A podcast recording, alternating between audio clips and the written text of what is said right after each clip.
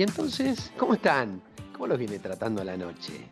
Bajamos el tono un poquito, disminuimos la velocidad, inflamos la burbuja, la creamos, la inventamos nosotros a la burbuja, como siempre. La inventamos y acá nos vamos a quedar hasta las 12 de la noche en el aire de Rivadavia, que es un placer para mí.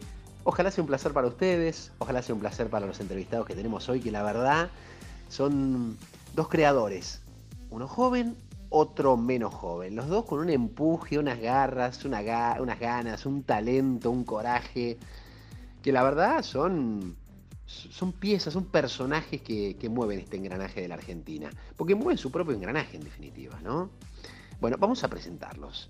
Les voy a decir que hoy tenemos, tenemos un inventor joven, seguramente lo conocen, lo han escuchado, que, que muy joven ya sabía lo que iba a hacer y sigue haciéndolo.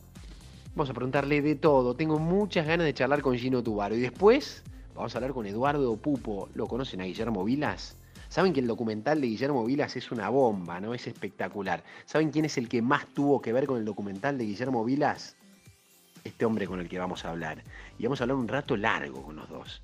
Tienen un montón de cosas para contarnos. Y yo tengo un montón de ganas de charlar con ellos. Presentamos el programa, abrimos la burbuja, la inflamos, la mantenemos hasta las 12 de la noche. Dale, quédate. Conocer nuevos personajes y nuevas historias.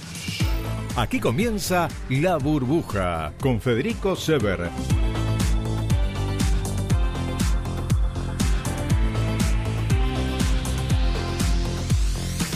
Hace rato queríamos hablar con em, una de esas personas que uno si, uno, si uno se pone a pensar un poco, decís que, bueno, qué lástima que no pueda multiplicarse un tipo como el que tengo del otro lado y, que todos seamos un poquito más parecidos a él, me incluyo absolutamente. Quiero un país con más Ginos Tubaros. Gino está del otro lado y vamos a charlar radio con él. Eh, Chino, ¿cómo estás? Buenas noches, gracias por atenderme. No, gracias por la invitación. Buenas noches para vos también. ¿Cómo te va? Bueno, eh, a ver, mm, ¿sí? Eh, ¿Hacen falta más? ¿Hacen falta más Ginos Tubaros a este país?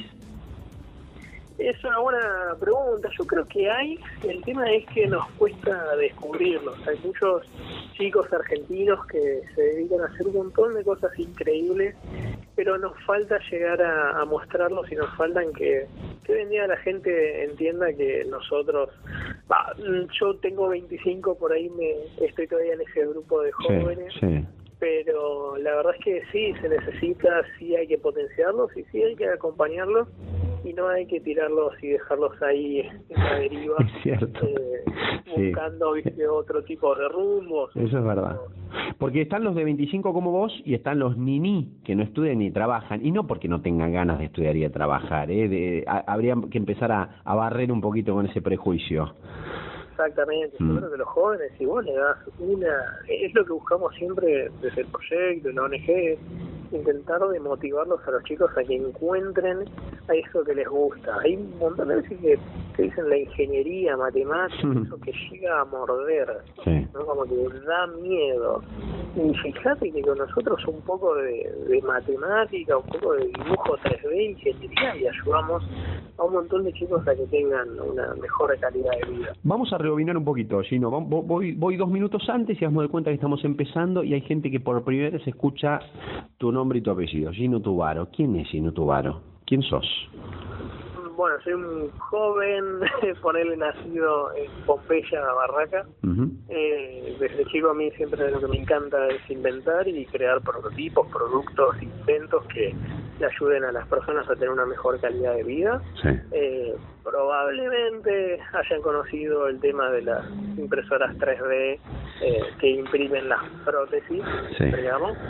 Eso fue uno de los grandes proyectos que nos hizo populares, eh, inclusive el expresidente Barack Obama mencionó el proyecto hace ya un par de años. Eh, y bueno, nada, es Gino Tubaro, ¿no? Un inventor que busca generar soluciones para mejorar la calidad de vida. Me gusta eso, me encanta. Vos es que si te escucho a vos, y, está bien como lo, como lo asociaste, ¿no? Quiero decir dos cosas. Por un lado, eh, Obama, el, el inventor y, el tema del prototipo de la mano, por un lado, y está bien, son casi los, los tips con los que vos vas a tener que, a, tener, no, porque no te molesta, digo, a convivir toda la vida. Es como, viste, las chancles que quedaron, vos, vos sos muy chico, pero quedaron asociadas tres actrices a una novela que se hace 30 años y no te lo podés sacar encima. Y vos no tenés mucha ganas de sacártelo de encima tampoco porque en realidad es parte de vos. Pero por otro lado, esto que vos decís, que vos describís, hacerle un poquito más fácil, un poco mejor la vida a las personas, digo, ¿no sería el objetivo de la dirigencia política? Y me parece que es ese, ¿no? Vos estás planteando desde tu lugar eh, qué es lo que vos querés hacer, qué es lo que nosotros pretendemos que, que, en realidad tenemos que hacer todos, pero uno a veces lo espera de la dirigencia política, ¿no? Tan simple como que la gente pueda vivir un poquito mejor de lo que vive. No es tan difícil. Sí, bueno, pero eh, hay cosas que nos nos pone mal a todos los argentinos, ¿no? Como que un día al otro te digan, che, el dólar va a estar 7 pesos, 3 mm. pesos más arriba.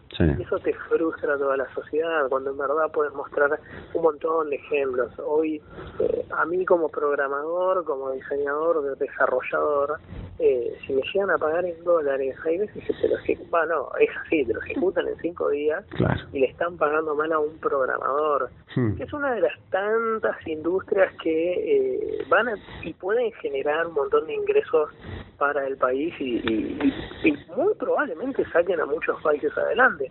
Pero ¿qué pasa? Eh, tipos como yo, tipos como Mateo, Jerónimo Batista, muchos, que es uno de los chicos que se dedica a hacer eh, reciclaje y generar un vaso eh, con materiales descartables. Así hay un montón de chicos que eh, es como que le estás cortando, en mi caso me estarías cortando las manos, por el otro le estarías cortando eh, la posibilidad de poder expandirse. Ahora, si no, no, no, está, perfecto, digo, seguramente que, que querás redondear la idea, pero digo, 25 años, con todo ese potencial, un, un crack en la cabeza, o sea, vos sos un tipo, un, cráneo, tenés una cabeza este por encima de la media. Eh, el común de la gente, o mucha gente que nos está escuchando, dice, qué bueno que esté acá este pibe, pero ¿qué hace todavía en la Argentina? ¿Qué hace que no se fue? Yo creo que todavía hay algo que, que nos puede llegar a cambiar la ficha, que nos puede llegar a salir eh, bien entre todas las cosas que nos salen mal a los argentinos. Lamentablemente eh, uno dice, che, qué bajón esto, qué pasa esto, esto y lo otro. A mí y a todos los chicos que trabajan conmigo, eh, por ejemplo, planteamos los proyectos a principio, a finales, perdón, 2019, con un dólar a 50 y pico más o menos. Y, otra, otra historia. sí, es que uno le pide plata a las empresas, se les arman los planes de negocio, y te dan ganas de decir, que no, hasta acá llegamos y busquemos otra estabilidad pero creo que si seguimos metiéndole fichas, y seguimos intentando encontrar a esos chicos y los fomentamos a que puedan desarrollar sus capacidades y no digan, che, este tipo me va a ir a usurpar el, el territorio, el terreno y yo no voy a hacer mi casita en un par de años. Eh, porque te frustra, que te bajonea y te sacan las ganas de querer innovar y, y crear cosas en este país. ¿Estás hablando de reglas claras? Sí, reglas claras y, y perdón que, que, sea extensivo en esto, pero nosotros recorrimos desde Ushuaia hasta la Quiaca, en una, en una manoneta, en un laboratorio móvil, entregando prótesis no te puedo explicar, no, te, no me alcanzarían jamás los dedos para contarte la cantidad de chicos que conocimos que tienen ganas de hmm. estudiar ingeniería, de innovar, de inventar. Nos fuimos al impenetrable. Llevamos nuestra impresora 3D y enseñamos a chicos que nunca habían visto una impresora 3D, que es algo que existe desde el 85. Eh, y los chicos decían, che, yo quiero inventar, quiero usar esta máquina, ¿por qué no puedo? Eh, nos falta eso, nos falta darle más posibilidades y más oportunidades a los jóvenes y menos, che, eh, ahora me voy a poner a, liquidar los bonos para que mm. baje el dólar. Tenemos que hacer esto para que los pibes salgan adelante y no ver nuestros propios ombligos, lamentablemente. Sabes que, no sé, yo cuando hablamos de, o muchas veces se habla de un país solidario, y yo diría que hay muchas personas solidarias. Ahora, poner a un país enorme como que somos solidarios, yo no estoy muy convencido, no suscribo mucho esa idea, no te pido que vos suscribas, porque porque es una idea mía, ¿viste? Yo creo que para las grandes causas estamos todos juntos. A mí me parece que después el, el, el, argentino solidario o no se ve cuando en una esquina te dejan cruzar si vos venís con un cochecito con un nene, ese tipo de cosas, ¿no? En el día a día, en el minuto a minuto. Pero no importa. ¿Sabes qué pensaba en la frase mientras vos me contás esto de que tantas veces hemos crecido con... Eh, no, no hacen falta o, o sobran capitalistas, faltan ideas. Vos lo que me está diciendo es, ideas hay. Y capital capaz que hay también, ¿no? ¿Qué? hay sí. sobran. Sobran. Entonces, ¿qué es lo que falta? ¿Qué, qué, qué es lo que, por, qué no hay una ahí? Porque si vos, si vos sos un empresario, vos, vos, has ido a hablar y a, y, a, pedirle plata a los empresarios. El tipo si ve que más o menos, digamos, no, sé si, algunos te lo dan sin esperar nada a cambio, otros ven, pero si ven más o menos que, que en algún momento, corto, mediano, largo plazo, y aunque a ellos no les reditúe económicamente, si ven que el día de mañana vos, y no tú vas a che, le agradezco a tal empresa que, ellos te lo dan igual. ¿Qué hay en el medio? ¿Por qué entonces no hay, no hay más de esta conexión y más oportunidades para los pibes y, y para la guita que tiene que ir a los pibes que tienen ideas? Yo creo que la bolsa a repartirse es cada vez más chica, es cada vez menos rendidora, entonces se necesita aún más generar confianza. Nosotros le vamos con un tema de a las empresas, che, mira, nosotros hicimos esto, esto, claro, claro. tenés un pergamino. Vamos a dormir hasta, claro, hasta poder lograr los objetivos que nosotros planteamos. Y si necesitamos ayuda y nos equivocamos o nos mandamos la luna macana, mm. bueno, che, mira, me equivoqué. Sí. reconozco que hice esto mal y te voy a pedir de vuelta ayuda, voy a pedir ayuda a otros para poder lograr el objetivo. Ideas, como decimos, sobran, ¿no? Ideas siempre va a haber y gente que vaya a querer trabajar va a haber. Capital sobran.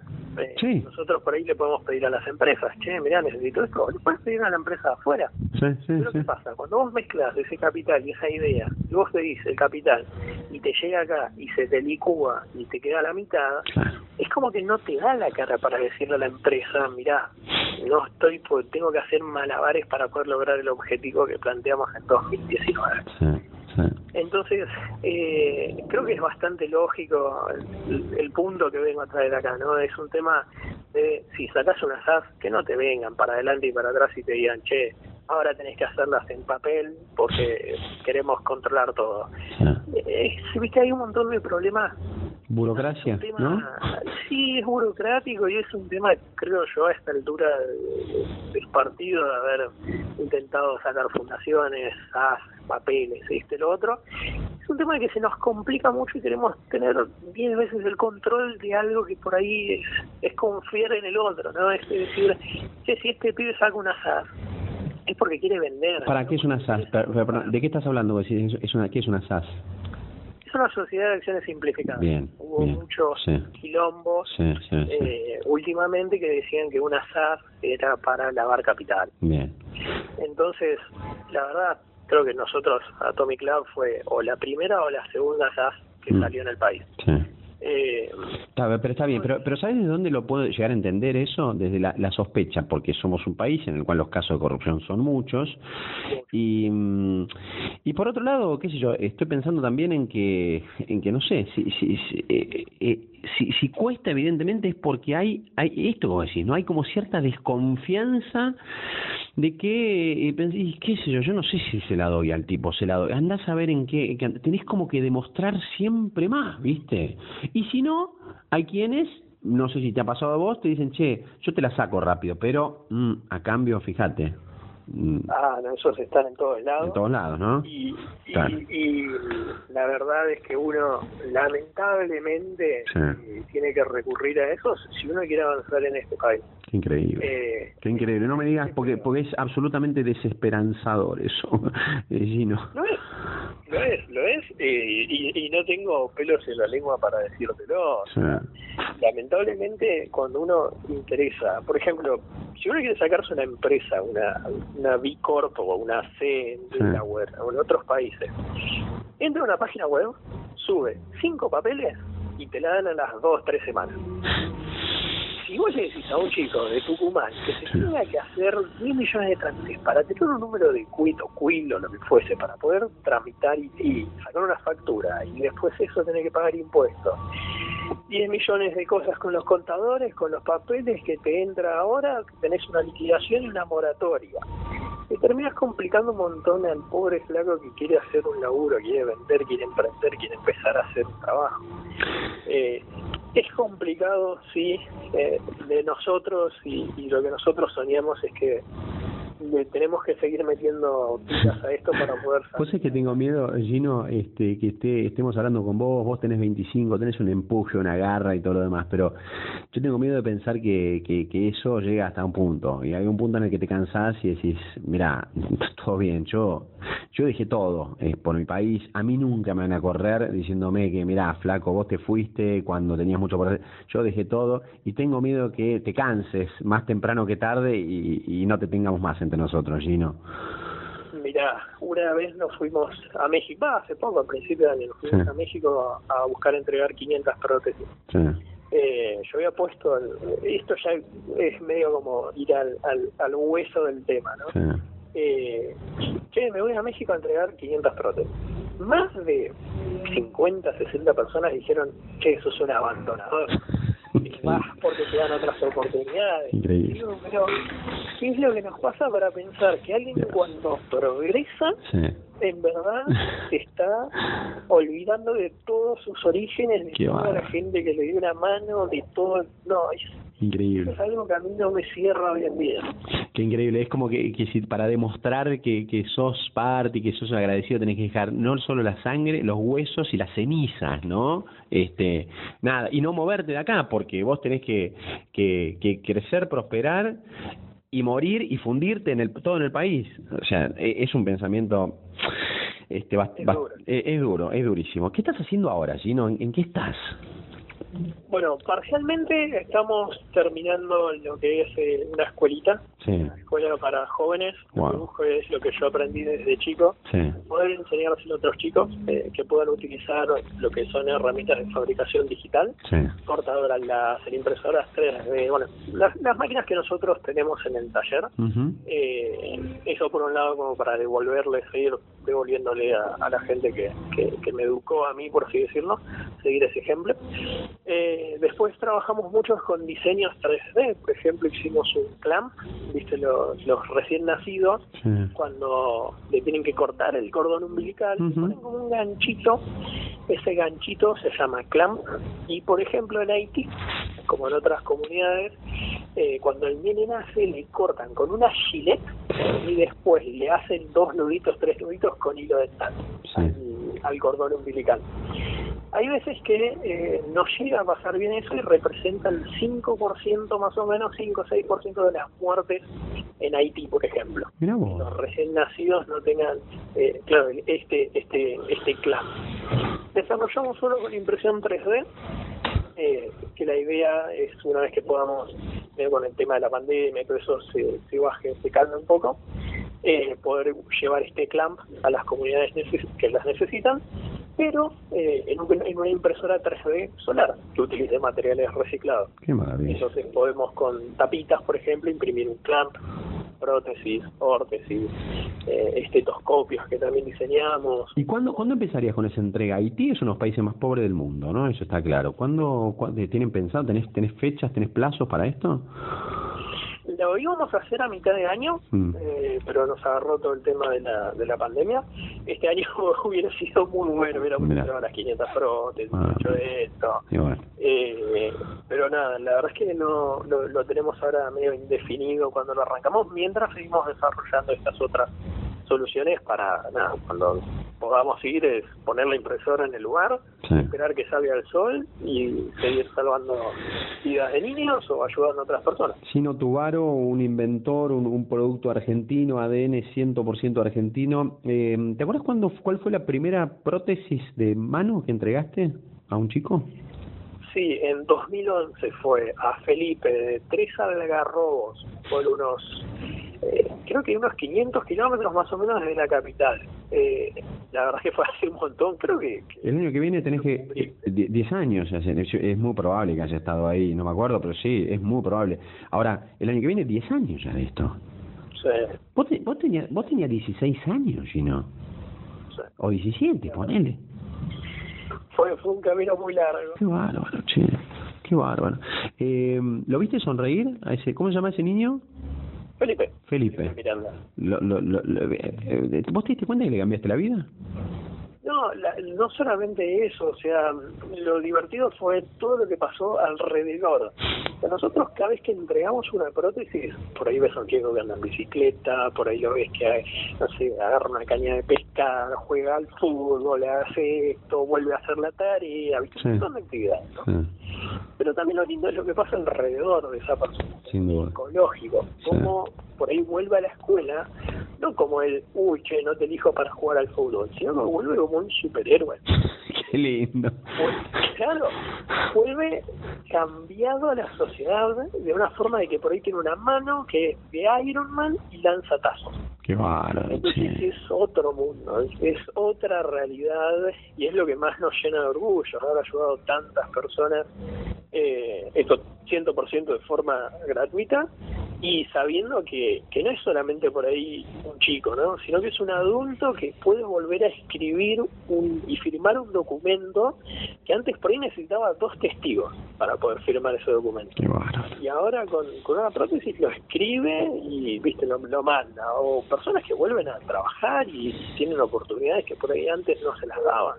¿Por qué sos eh, este tipo al cual le gusta cambiar la vida a la gente? Eh, háblame tu, tu, tu infancia, eh, tu, tu padre, tu abuelo un tío, un vecino, tu madre, alguien que, que para vos haya sido esa chispa que, que se te metió para siempre en, en, este en esta idea de vida que tenés? Yo creo que iría más por el lado de mi vieja. Yo me crié con ella desde muy chiquitito. Mm. Eh, siempre los dos. Una de las cosas medio que, que aprendí de todo esto es que uno todo lo que hace, lo que hace en el día a día no lo no es que va a llegar a los 80, 100 años, muere, lo entierran y cuando lo entierran tiene todas esas cosas mm. en el sarcófago, ¿no? y el uno bajo de 3 metros bajo tierra es lo mismo para los demás, lo único que lo diferencia es quienes los recuerdan, quienes dijeron que hicieron algo por esa persona, ¿no? Quienes dijeron, che, este chico me ayudó a tener una mejor calidad de vida. Claro. Y eso lo, lo aprendí de chico, me dijeron, mirá, no, la verdad no importa lo, lo material y lo que te lo que tengas, no importa lo que da, lo que recibir, lo que la gente se acuerda de vos, lo que no. Eh, y ahí fue que, que nada, me, me metí todo este mundo tecnología y y, ONGs, por mm. así decirlo, y ayuda a la gente. Tenés hoy, vos sabés que, bueno, a nosotros este, en, el programa, en la radio, en la burbuja, nos da una mano eh, RIMAX, los amigos de RIMAX que están siempre presentes, viste, ellos la verdad que son, son tremendamente remadores, desde hace 15 años están en la Argentina y, y han apostado por la Argentina, más allá de que sea una, una firma cuya eh, madre está en otro, en otro país, pero digamos acá, este Sebastián, Dotti, este, son, son las cabezas visibles de RIMAX. Y ellos tienen un eslogan y te dicen mudate a la vida que querés, a la vida que querés o a la vida que soñás. Eh, así como Rimax dice esto, ¿vos hoy tenés la vida que, que soñás, Gino? Sí, sin duda. Mm. La verdad es que creo que una de las cosas que más me llena de orgullo es poder irme a dormir tranquilo sabiendo que, que todo lo que hicimos es por y para esas personas que, que más lo necesitan y no por llenarnos el bolsillo de guita ni nada por el estilo. Qué lindo, qué, qué, qué, qué, reposo, qué relax, no no hay no hay pastilla tranquilizante que, que pueda reemplazar eso, ¿no? Me imagino. Y pienso en esto, hablaste del pasado, hablaste del presente, lo que estás haciendo, y el futuro, ¿cómo te imaginas? Un, un chino tubaro de 45, 50 años o de 35, ¿haciendo qué? o, o sos del paso a paso? No, hoy, hoy, hoy en particular, como todas las cosas, eh, estamos muy al paso a paso, sí. con ideas a futuro, ¿viste? de decir, bueno, vamos a encarar por el lado de tal y tal proyecto, pero eh, en, en la cuestión más eh, tangible del día a día, estamos con proyectos, con ideas, con, con más ganas de seguir apostando a, a hacer crecer este proyecto que más chicos se enteren y que más chicos por ahí estudien impresión 3D. Ah, fomentar un poco esto. Ahora, a futuro, 20, 30 años, no me imagino mucho más que, que, seguir inventando cosas, ¿no? Seguir viendo qué tipos de proyectos y qué tipo, porque acá por ahí a 20 años las impresoras 3D ya imprimen un órgano. Sí, claro, claro. Y te puedes imprimir una mano. Eh, viste, nunca se sabe no. dónde puede llegar la tecnología. No, ¿Qué, ¿Qué, se viene? ¿Vos tenés más o menos claro qué es lo que nos va a cambiar la vida en el corto o mediano plazo, Gino? No soy de los que te dicen, che, acá 10 años va a pasar tal cosa, porque esos, después de 10 años, sí. yo lo, todo lo que leí que decían de acá 10 años va a pasar tal cosa, hoy en día no los encuentro más. Aprendí a los golpes ahí. Eh, pero nada, a ver, en, lo que es impresión 3D sí se está avanzando un montón lo que son casas, órganos. Yo me acuerdo, perdóname, vos no nombraste a Obama, me acuerdo que Obama fue una conferencia que fue clase, no sé, casi una conferencia épica de él que él dijo, acuérdense, hace muchos años lo escuché, ¿no? ¿no? sé si era presidente o quizás al comienzo de su presidencia, es la impresión 3D es, e, es el, el presente y el futuro a corto plazo de la humanidad, no va a cambiar eh, cientos de vidas, efectivamente. Hoy este, suscribís que efectivamente es eso. Sí, sí, y sin duda, mira, un ejemplo muy sencillo que leí varias veces, es cada vez que aumentan los autos autónomos, van a seguir reduciendo la tasa de donación de órganos, porque como sabemos, una persona cuando tiene un accidente, eh, después dona esos órganos. Imagínate ahí cómo podés suplir esa necesidad, ¿no? Mira vos, claro. Sí, ¿de dónde saco un corazón? ¿Dónde saco un cacho de piel? ¿Dónde saco Tal cual. La impresión 3D, eh, uno de los, de los fuerte, muy, muy presente que tiene va a ser el de la bioimpresión. Eh, y una de las cosas donde se va a apuntar es a, poder dar esos órganos que necesitan las personas, eh, que no las va a poder dar los, los accidentes automotrices ni nada. Olvídate de, la típica donación de órganos. Hagamos de cuenta que nunca te lo preguntaron. Eh, ¿Te dedicarías a la política? ¿Entregarías tu conocimiento, tu garra, tu sensibilidad social y todo eso a la, a la política, a tratar de transformar desde otro lugar. Hay gente que dice que solamente desde la política se te puede transformar la vida de la gente. No, ni no, La verdad, eh, no me dedicaría a la política. Tampoco soy una persona que sepa de política ni nada por el estilo. Aunque hoy en día te cruzas con cualquier tipo de político, eh, pero la verdad es que yo considero que, que uno dando el ejemplo es la mejor política que pueda hacer, ¿no? Uno compartiendo y contando sus conocimientos es la mejor política que, que puede lograr para lograr un cambio, ¿no? Um, como tipos de empresas enormes eh, pudieron hacer un cambio y no son políticos. Mm. ¿Hay, ¿Hay uno que tengas como referencia vos, como referente? Eh, ¿Contemporáneo? Sí. Y me estoy tirando más por un lado de un Tim Cook. No me voy tanto por el, Elon Musk. eh, me voy más por ese lado, por el lado de diseño, Johnny Ive. Eh, por ahí un Alperín también. La verdad es que lo que hizo Marcos es, es una cosa increíble con, con toda la empresa que logró. Sí, sí, sí.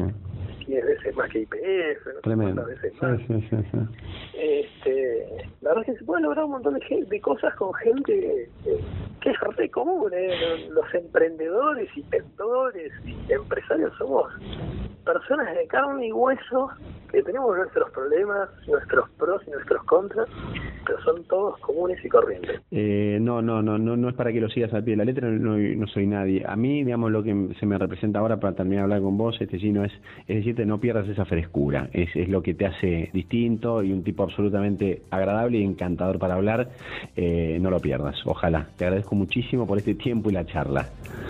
No, gracias a vos, Un abrazo grande, hasta cualquier momento.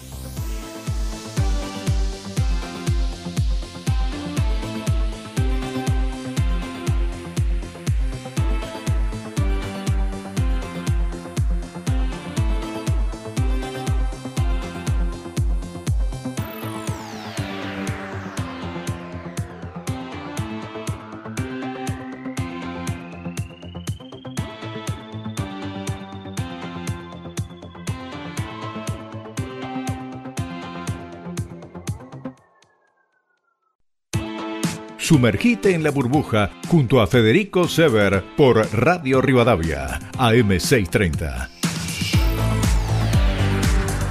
Bueno, yo eh, voy a tratar de describirlo como un, un tipo al que tengo del otro lado, no un tipo, es un señor periodista. Yo digo un tipo, pero vamos a borrarlo, vamos de nuevo. Voy a escribirlo como un, señor periodista, al que hoy está del otro lado, que es, mi invitado para esta burbuja. Es alguien eh, que se ha obsesionado, pues me dirá si me dirá él si, si tengo que corregir la palabra o no, con una historia particular y con poner las cosas en su lugar, en su justo lugar. Entre otras cosas, en poner a Guillermo Vilas en el lugar en el que eh, los libros hasta ahora no lo pusieron. Él es Eduardo Pupo, periodista, periodista de tenis, periodista fundamentalmente, un tipo al que conozco de hace algunos años y es, eh, es la razón por la cual hoy, en este momento y desde hace este, unos días, tenemos a Guillermo Vilas, eh, el documental. Película, Vilas, serás lo que debas ser o no serás nada. Eduardo Pupo, ¿cómo estás? Bien, la verdad que bien, Federico. Bien. Eh, cansado un poco, ¿no? Porque esta vorágine y que yo la vivo o la viví tantas veces como periodista de este lado de la sala de prensa. Sí, tal cual. Del otro lado eh, es complejo. La verdad que ahora siento un poco, bueno, cuando yo molestaba a los a los chicos de, la Legión, en Albandiana, a Coria, bueno, a, tantos, a Gaudio, bueno, ahora entiendo un poco eso. sí, claro. Escuchame una cosa, eh, va a quedar inevitablemente tu nombre, eh, muchos te conocíamos en, en, tu historia previlas, un tipo este siempre dedicado a, no, no, a las coberturas por un lado, pero por otro lado a dar servicio a los periodistas. Cuando, cuando te hiciste cargo de la prensa de varios eventos, sos un tipo que eh, es el solucionador de cosas, vos lo llamabas Eduardo Pupo a cualquier momento y el tipo te solucionaba. Eh, ¿Vos estás solucionando un problema de los libros ahora con Vilas poniéndolo en el lugar donde tiene que estar?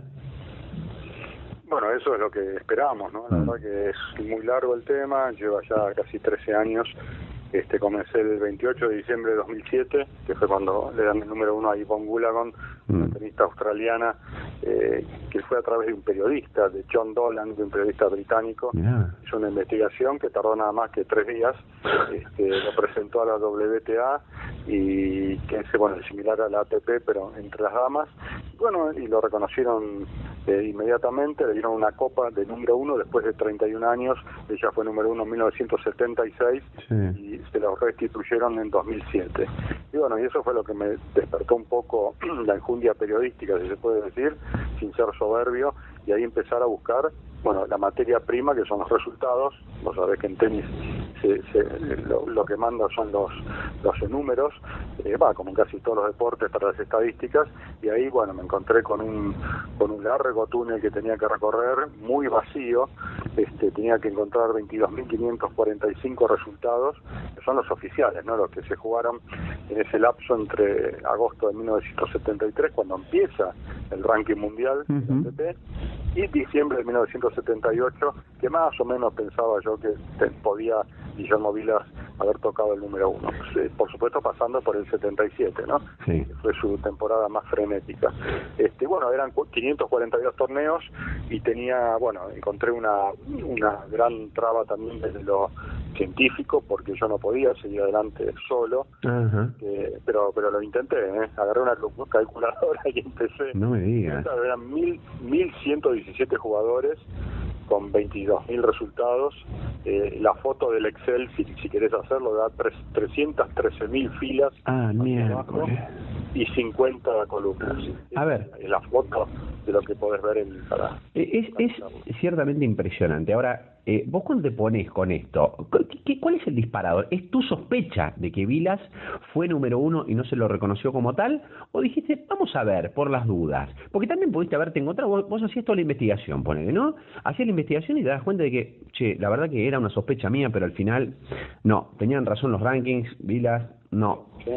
¿No? Sí, sí, bueno, eh, en medio de la investigación, vos sabés que toda investigación tiene trampas, tiene eh, como vicios y tiene lugares oscuros, este, a veces ves la luz, a veces no, este, bueno, y eso yo me metí en eso, o sea, en, como, en algo muy extraño para mí que yo vivía de las estadísticas prácticamente, porque me encanta, por eso es un libro de 3.000 páginas que es la historia del tenis en Argentina, pero cuando encontré esto, bueno, por eso tardé seis años, porque la ATP no tenía todos los resultados y yo tenía que hacer un trabajo pulcro y basado, por supuesto, en las, en las matemáticas. Y bueno, como te decía antes, eh, la vista se me nublaba, rompí todo lo, que tenía, eso se ve en el documental, una representación de esos momentos de, que fuiste cuando querés tirar todo por sí, sí, totalmente Si, nadie lo hizo ¿por qué lo tengo que hacer yo? tal cual. Este, y bueno y Vilas ya no reclamó más. Vilas el último reclamo fue en junio de 2007 y después tiró la toalla dijo ya está no nadie este, pero bueno, en la película sabes que hay una grabación eh, que se ve en, el comienzo de él, de uno de los cassettes de él. Eso me pareció impresionante. Perdóname, hago un paréntesis muy chiquitito para la gente. Yo digo, yo empiezo a ver el documental y es, eh, no lo vi todo todavía, te, te, pido disculpas y lo voy a ver en, en estas horas, Eduardo. Es cassettes que Vilas había guardado, grabaciones propias en cassette durante tantos años y salen a la luz mucho tiempo después. ¿Qué dice uno de esos cassettes? Sí, él mandaba grabaciones casi todas las semanas vía Aerolíneas Argentinas, que era, era amigo de uno de los, de los, de los comandantes, y le mandaba a los amigos, además de cartas, le mandaba cassettes de 30 eh, minutos, 60 minutos o 90 minutos. Y todo eso, bueno, se lo dio a los amigos, los amigos después cuando Vila venía se lo devolvían y lo volvían a grabar, ¿no? Porque antes pasaba eso. y, quedaron, después cuando ya no viajó más, dejó el tenis, quedaron unas casi 50 cassettes que después, bueno, cuando él me da todo su patrimonio deportivo para que se lo custodie, este, los encuentro y ahí, bueno, es, es el día a día que hay incluso sonidos de la habitación cuando está la tele prendida, no sé, en Japón. Qué bárbaro. Y todo eso sale bueno, por supuesto que un resumen, ahí Matías Gailburg, que es el director de Anima Films, que era productora, ¿no? que hizo sí, acá en Argentina, para Netflix, bueno, ahí eh, fue buscando esas cositas que como que las cuenta su historia, pero es increíble, la cuenta en el momento que, que eso pasó, ¿entendés? Tiempo presente, tiempo real. Claro, claro, eso la verdad que es Qué maravilla. impactante. Bueno, y ahí es cuando cuando yo encaro todas estas cosas y hay una frase que me, que me mató porque como que eh, él dice esto va a pasar, o sea, va a haber una persona que, que esto lo va a hacer y bueno, y, después dije, upa. Ese eras vos. Eh, estoy, claro, corporizándome. Wow. Él dijo, en el, en el cassette surjo eh, en, su vida, porque yo lo conocía como periodista y jugador. Y, de pronto, bueno, que él, eh, bueno, él se entera siete años después que yo estoy haciendo esta investigación de su reclamo. Mm. Yo nunca le iba a decir esto sin tener fuente, sin tener eh, cosas eh, fidedignas. Y bueno, cuando se lo digo, bueno, ahí la, la amistad, digamos, cambia ya la relación tiene otro sentido, ahí lo, lo dejé de ver como Guillermo Vilas tenista. Eso es totalmente cierto. Empecé a ver más como, como un amigo, como un hermano. Este, él me lleva algunos años, ¿no? Pero este, bueno, eso pasó, eso es real. Y él, bueno, eh, él termina diciendo cosas para mí que, que, me destruyeron eh, emocionalmente para bien y bueno, y acá estamos. Pará, no, no, me, no me adelantes el final de la historia, no le adelantes a nuestro oyente el final de la historia. Eduardo, eh, eh, pero sí, sí, en la, medida que puedas contarme, estoy, estamos hablando con Eduardo Pupo, periodista de tenis, es el tipo que encaró una de las investigaciones más importantes a nivel deportivo de las últimas décadas, fundamentalmente para reivindicar el número uno de Vilas. ¿Vos la investigación ya la terminaste, Eduardo? Sí, sí, ya está. Diciembre de 2014. 2014 terminada. Y te da que Vilas, efectivamente, ¿qué día o en qué año fue número uno del mundo? Bueno, acá hay una particularidad, Federico, que es que los rankings no se publicaban todas las semanas, todos los lunes, como lo puedes ver ahora. El ATP tenía una precariedad informativa muy, muy grande. Los, los resultados no llegaban siempre a la mesa de la ATP. Entonces, bueno, lo publicaban cuando más o menos podían. Este, pero el tenis se seguía jugando semanalmente, igual que ahora. O sea que uno podía correr el riesgo que la ruleta rusa caiga justo la bolilla en una semana que tuvo una gran actuación y no se reflejaba. Esto es lo mismo que, no sé, que Alexander Zverev, que le ganó el domingo a Schwarzman, este, justo con esos puntos lo pasaba Djokovic en el ranking mundial, pero este lunes... No había ranking. no, mm, claro. Entonces ahí es cuando, este, 45 años después, viene un periodista alemán y dice, no, el fue número uno. Claro. No, pero sí, pero si no está el ranking. Bueno, eso es lo que la ATP argumentó en su momento. Claro. La verdad que tiene sentido, siendo una nota muy grande que salió en The New York Times, que fue la que disparó un poco, eh, salteó la confidencialidad que yo tenía con el presidente de la ATP. Cuenta esto, que la ATP no le va a dar el número uno, y bueno, él dice que solo se respetan los rankings publicados. ¿Cuántos se publicaron en 1975? 13 de las 52 semanas. Claro. Este, ¿Cuántos le dieron a Jimmy Connors en ese momento? 52 semanas. Claro. Entonces hay 39 semanas en blanco que no hay rankings, pero que el tenis se jugó y que hubo resultados, de las cuales 5 de ese año le pertenecen a Guillermo Vilas, y 2 de 76 también. Increíble. Eh, entonces, a ver, para, eh, eh, vos cuando llegás a la conclusión de esto, ¿no? Llegás vos y, se hace público. ¿qué, ¿Qué hubo ahí? ¿Es una mano negra? ¿Es nada, es, es este algo que, nada, que se dio así por, qué sé yo, no sé, por, porque se tuvo que dar, porque hay alguien que miró para otro lado, o fue a propósito esto? No, eh, esto es muy fácil que yo salga a decir hubo manipulación de la en su momento y listo, por ser un sudamericano, argentino. Claro, claro. Este, eso en el documental de algún jugador dice algo, alguno de los ah, que habla. Ah, pero, en realidad este, eso obviamente que no lo puedo decir, no lo puedo comprobar. Fue algo en contra, contra Vilas, pero sí explica un poco cómo son las instituciones de, este tipo, ¿no? O sea, tan tradicionales, son corporaciones de una larga historia, como la ITF, la Federación Internacional de Tenis, la FIFA, este, en fin, todos estos organismos vienen como una, con una carga histórica y la como una decisión conservadora de no innovar o sea que acatan esas reglas no que fueron heredando este y lo que se hizo por algo se hizo. Sí, como me dijo el presidente de la ATP ustedes no pueden reescribir la historia. Hmm. yo le contesté no no no no estamos reescribiendo la historia estamos escribiendo la parte que falta de la historia. Qué bien eso. Sí sí. Eh, a ver eh ¿Se lo van a dar? ¿Van a reconocer alguna vez o ya está? Es, es para vos, es una batalla ganada porque pudiste probarlo científicamente y es una batalla perdida porque oficialmente nunca va a ser posible que a Vilas le, le, otorguen ese número uno que tuvo y que, que no se reconoció. No, eso es algo que no podemos saberlo, o sea, esto sigue. Nosotros damos por vía judicial, este, obviamente que le hemos dicho a la ATP mil cosas para que esto tenga un final feliz en el momento adecuado. Este, no lo quisieron hacer. Bueno, cambió un presidente en el medio, este, porque a fin de año se fue el que estaba y entró otro, Andrea Gaudenzi, que es un italiano, y quizás ahora está viendo esto con otros ojos.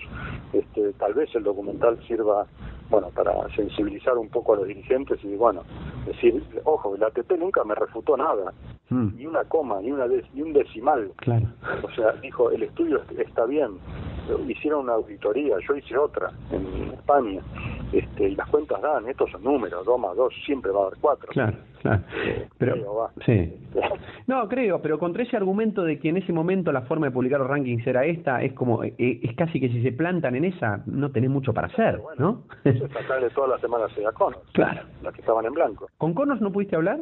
No no no no no no el documental no habló digamos de, por ahí viste no, sí con Connors eh, estuvo este, estuvimos eh, es increíble porque esto lo cuenta Matías Gelburt en algunas notas eh, el día que bueno eh, quedaban los últimos para las entrevistas que eran John Tiriak y Jimmy Connors. Bueno, obviamente llega la pandemia.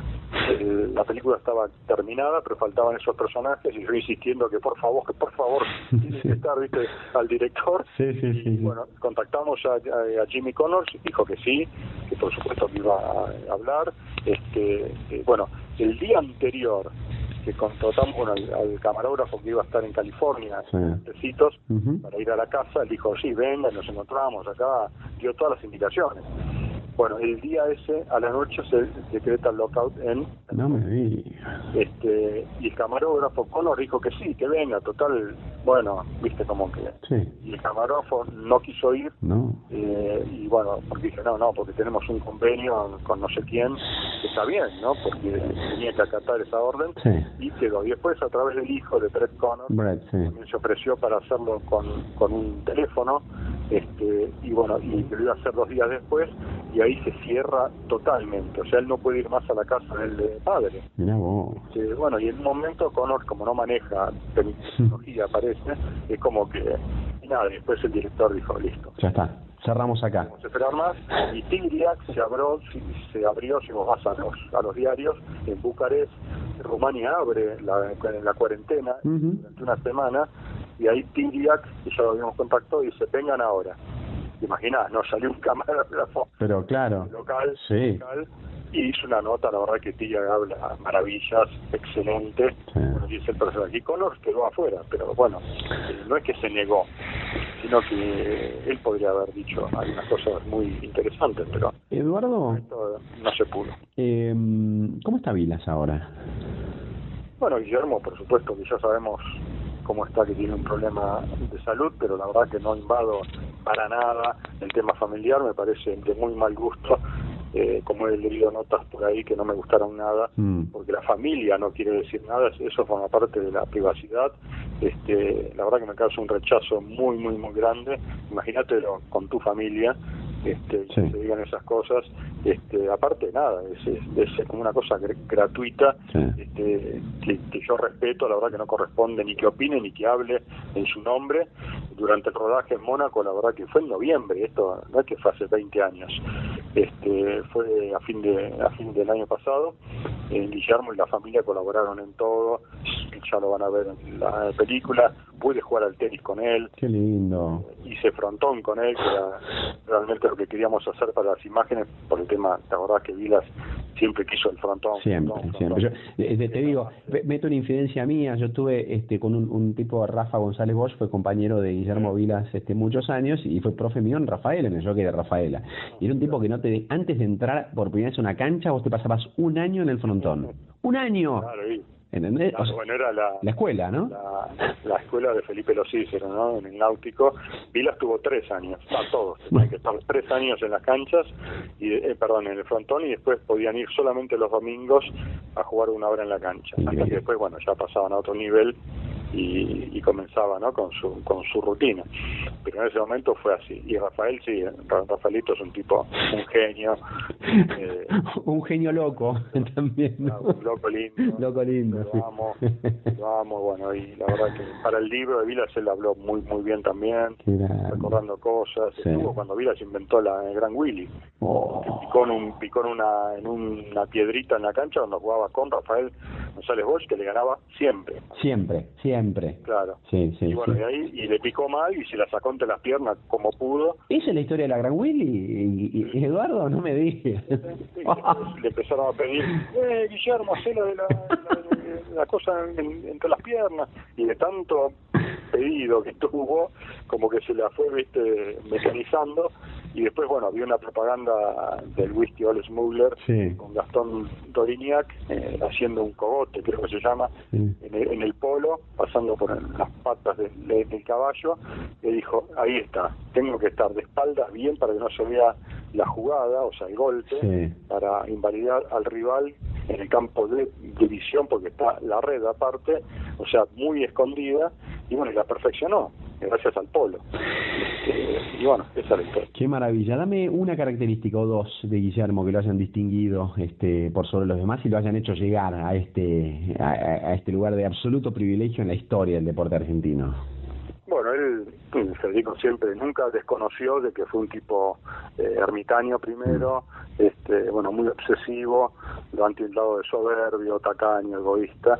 Este, bueno, él no, no desconoce que en su época de Mm. esplendor eh, el ego fue tan importante porque sin ego no, No. no tendría nada. Este, también, bueno, que su tosudez también es un síntoma muy importante en él, eh, fue su gran eh, ali- aliada, ¿no? Para conseguir estas cosas.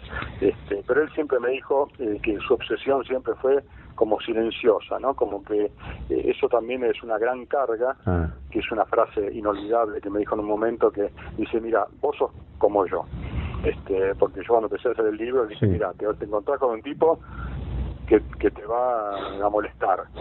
Bueno, fui 96 veces a la casa Claro, claro. eh, para hacer el libro, 96 grabaciones tengo de cuatro horas, así que bueno, ahí está el nivel un poquito de, de obsesión. Y, y lo que me dijo es, la obsesión con el tenis, si bien yo no la demostré este, así como públicamente diciendo, eh, soy un genio, él dijo, dijo, si somos obsesivos, la obsesión siempre nos gana. Siempre nos gana. Mirá vos. De Damocles, ¿no? Como que vos tenés y sos obsesivo y siempre vas a perder frente a la obsesión, tenés que cumplir. Sí. Y eso, bueno, es una meta tan alta, tan alta, este, que bueno, él la ve también, ¿no? dijo, Concepción siempre estaba ahí, como una luz que parpadeaba y yo la veía siempre, porque era mi vocación. Bueno, es lo que lo que es Vilas, ¿no? Esa, para mí es la, la pintura de él. Porcentaje de Vilas, eh, talento y porcentaje de esfuerzo y trabajo. Para mí 50 y 50. 50 y 50, ajá. Sí, sí, sí, No es que era un no talentoso. No puede ser no, número uno del mundo, ganar cuatro majors, un masters, eh, 62 torneos este, y tener un talento que te lleve a eso. Pero quizás, ojo, él también me dijo, quizás porque él no despotrica eso de que lo tilden como un trabajador. Dijo, quizás mi talento es haber sido trabajador. Miramos.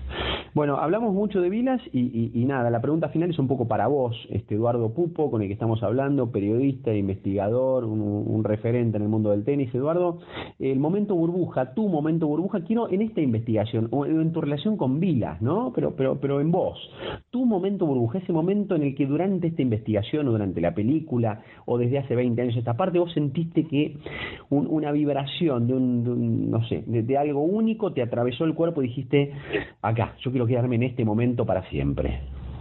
Bueno, fue eh, el, del día uno, cuando lo vi en el 74 en la televisión en blanco y negro de mis abuelos, este que fue el momento uno, ¿no? O sea, el punto de partida mío, yo no sabía que era el tenis. Este, vi eso y me quedé mirando, mirando, mirando, estaba contra Julián Lanzábal. y le pregunté a mi abuelo qué es, tenis, me dice, pero no sé muy bien qué es.